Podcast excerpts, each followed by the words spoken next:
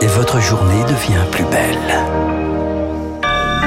Merci d'écouter Radio Classique, il est 9h et voici le journal incontournable avec Augustin Lefebvre. À la une, le gouvernement qui va aider les automobilistes les plus modestes. La mesure était attendue depuis euh, plusieurs semaines alors que la remise de 10 centimes à la pompe s'arrête à la fin du mois. En remplacement donc une aide ciblée. Euh, présentation sur RTL de la première ministre Elisabeth Borne, c'est la déclaration politique du matin. C'est 100 euros. Ça représente une remise de l'ordre de 10 centimes par litre si vous faites par exemple 12 000 km par an qui est la moyenne de ce que font les Français. Ça va concerner 10 millions de personnes qui ont besoin de leur voiture pour leur travail. C'est pour les, ce qu'on appelle les 5 premiers déciles, donc c'est 50% des ménages. Les Français concernés devront se rendre sur impôt.gouv.fr et y remplir une déclaration sur l'honneur. L'aide sera versée sur leur compte en banque en une seule fois. Dépenses estimées à 1 milliard d'euros pour l'État. Allègement général des mesures sanitaires en Chine après des mouvements de protestation d'une partie de la population. Après bientôt trois ans de politique zéro Covid, le pays annonce ce matin que les cas légers pourront rester chez eux et ne seront plus obligés de se rendre dans un centre de quarantaine. Les campagnes de tests à grande échelle vont être limitées. On revient sur les conséquences économiques de cette décision dans quelques instants avec Sylvie Aubert. Et puis la COP 15 commence aujourd'hui à Montréal, au Canada, conférence de l'ONU sur la biodiversité. Objectif, conclure en deux semaines un accord historique pour sauver les espèces et milieux naturels menacés d'une destruction irréversible.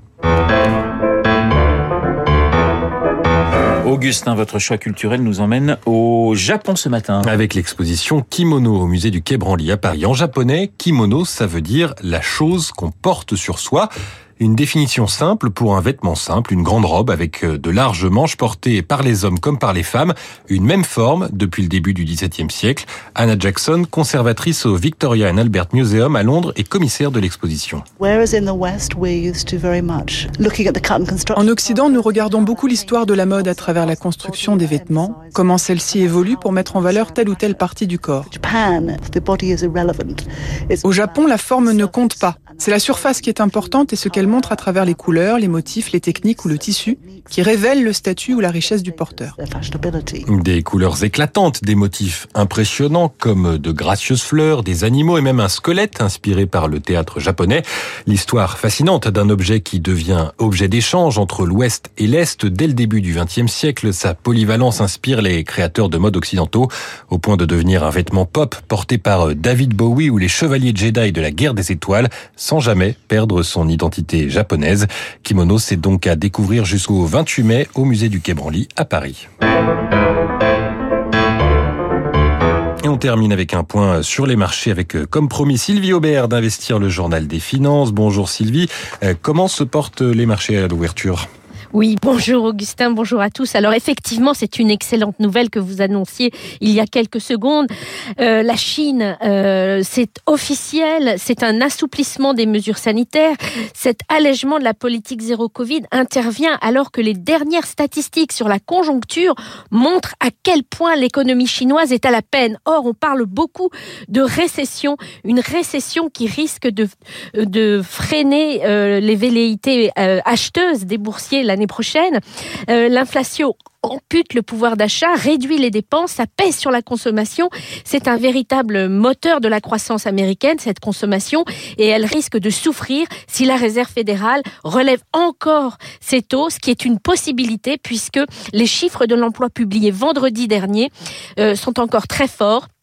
Et alors qu'on pensait que les taux pourraient être relevés de seulement 50 points de base, désormais on parle de 75 points de base. Donc la récession euh, reste un motif d'inquiétude pour les marchés financiers et les, la bourse devrait ouvrir en baisse aujourd'hui. Sylvie Aubert, Investir pour Radio Classique. Merci Sylvie, merci Augustin. On vous retrouve à 10h pour un prochain point d'actualité. Il est 9h05 sur l'antenne de Radio Classique.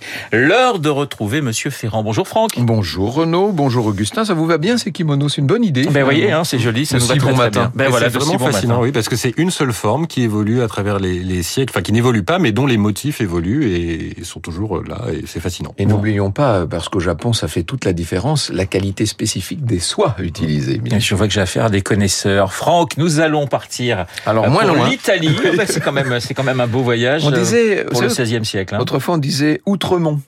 On s'en allait outremont, on allait de l'autre côté des Alpes, effectivement, pour se battre. Euh, Il y a un très beau livre qui a été publié par les éditions Passé Composé, qui s'appelle Les guerres d'Italie, un conflit européen, un ouvrage collectif dirigé par Didier Le Fur et qui vient de recevoir euh, le prix. euh, J'ai d'ailleurs, pour tout vous dire, c'est moi qui ai qui ai remis ce prix du Guesclin il y a quelques jours maintenant.